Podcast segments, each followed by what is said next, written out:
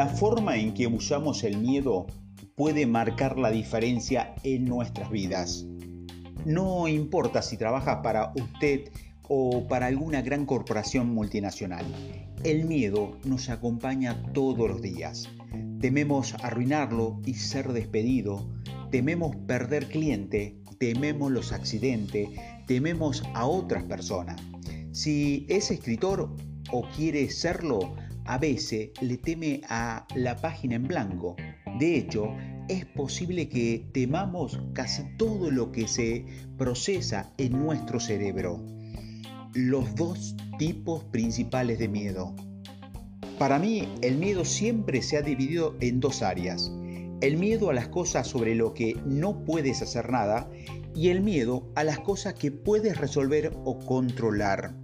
El miedo al que no puedes hacer nada es lo más importante. Caídas del mercado de valores, terrorismo, desastres naturales, seres humanos locos, enfermedad o muerte, cosas como esa, podría decirte que no tiene mucho sentido tener miedo de esas cosas y en cierto sentido podrías creerme.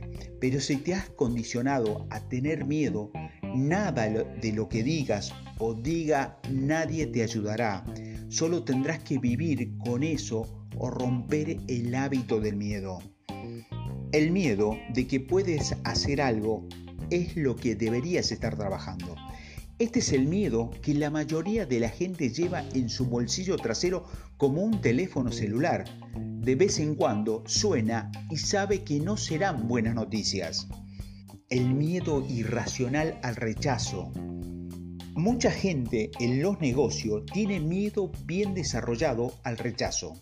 Este es probablemente el miedo más común de todo en los negocios.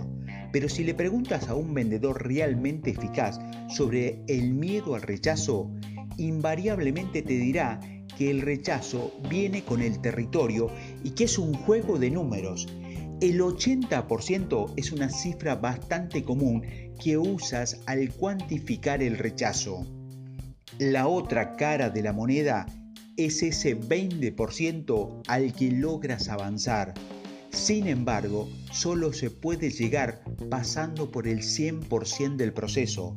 Nunca será fácil, pero tampoco tiene, que, tiene por qué ser algo que te paralice.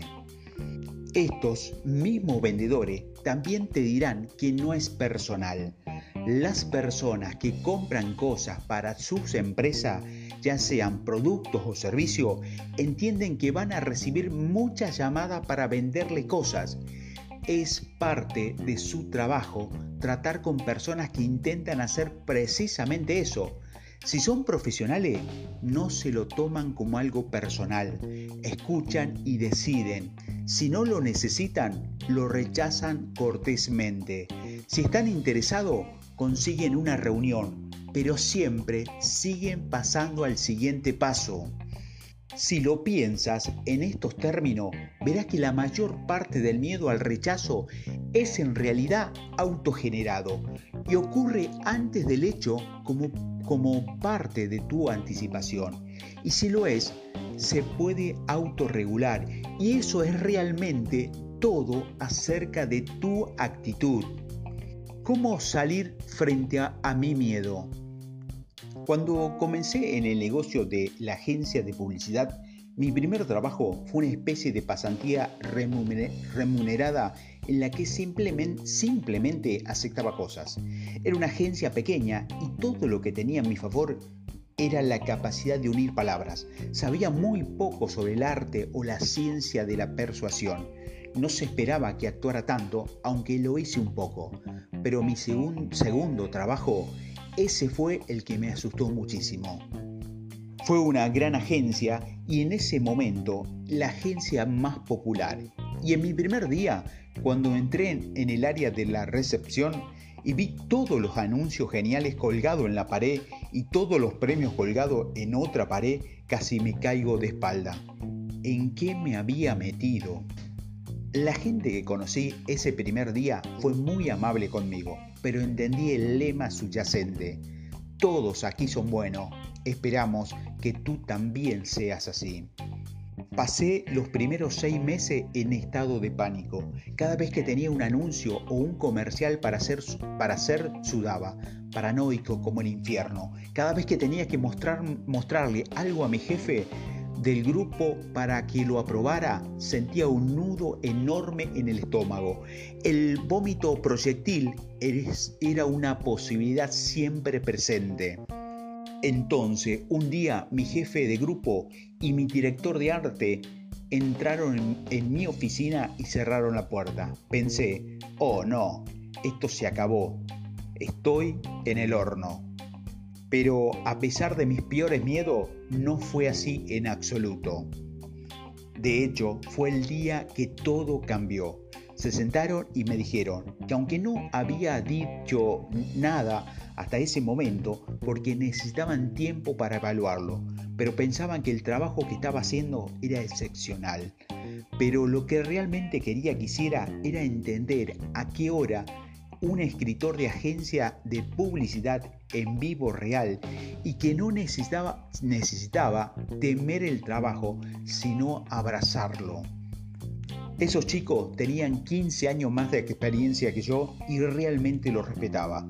Así que me quedé un poco impresionado por todo eso. No se asimiló de inmediato, pero durante los siguientes meses noté que me estaba divirtiendo más, estaba más relajado, estaba ganando confianza y aunque estaba bastante seguro de que no había conquistado mi miedo, al menos estaba un poco al frente y eso me hacía sentir bien. El miedo tiene su utilidad. Lo que comencé a sentir después de ese día siguió creciendo. De hecho, ha, sido, ha ido creciendo desde entonces. El miedo que siento se ha reducido a una pequeña bola que flota en mi cabeza. A veces lo siento, pero la mayoría de las veces no. Todavía está ahí y eso es algo bueno porque te mantiene alerta, sabiendo que si te equivocas, ese miedo crecerá y te hará sentir incómodo o infeliz. ¿Y quién quiere eso? ¿Y quién quiere eso? En retrospectiva, el miedo que sentí cuando llegué por primera vez a esa agencia fue una combinación de intimidación y ansiedad para poder desempeñarme con altos estándares. Pero, y esto es importante, todo solo podemos hacer lo que podemos hacer. Usted es quien es y si el mercado o algún jefe dentro de alguna empresa no reconoce que está trabajando duro para ser el mejor profesional posible, ese es su problema. Es solo su problema si está holgazadamente porque se está engañando a sí mismo y aquello de lo que puede ser responsable. El miedo es el asesino de la mente. El miedo puede hacernos sentir vulnerables y débiles. También puede convertirnos en una presa fácil en el mundo empresarial. Pero como la analogía del vaso medio vacío o medio lleno, todos los días tienes una opción. Puedes ceder a tu miedo o puedes dejarlo a un lado por un tiempo y concentrarte en ser el mejor profesional que puedes ser. Si haces eso, y me refiero a que realmente trabajas duro en ello, verás tu miedo como lo que realmente es, una fuerza controlable. Siempre estará allí, pero toma la decisión consciente todos los días de que es simplemente una herramienta que puedes utilizar para asegurarte de que estás haciendo lo que sea necesario para hacer lo mejor posible.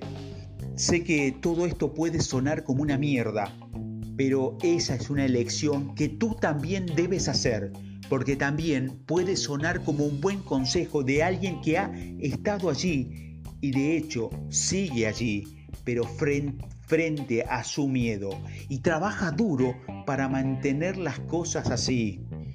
No soy un orador motivacional ni un entrenador de negocio. Realmente no tengo nada que ganar con dándote estas cosas, aparte de la satisfacción que surge de compartir consejos. Solamente soy una persona más que solo parte de lo que pase para convertirme en uno de verdad. Sabes lo que quieres, sabes cómo se ve, sabes dónde puedes encontrarlo, allá al otro lado de tu miedo.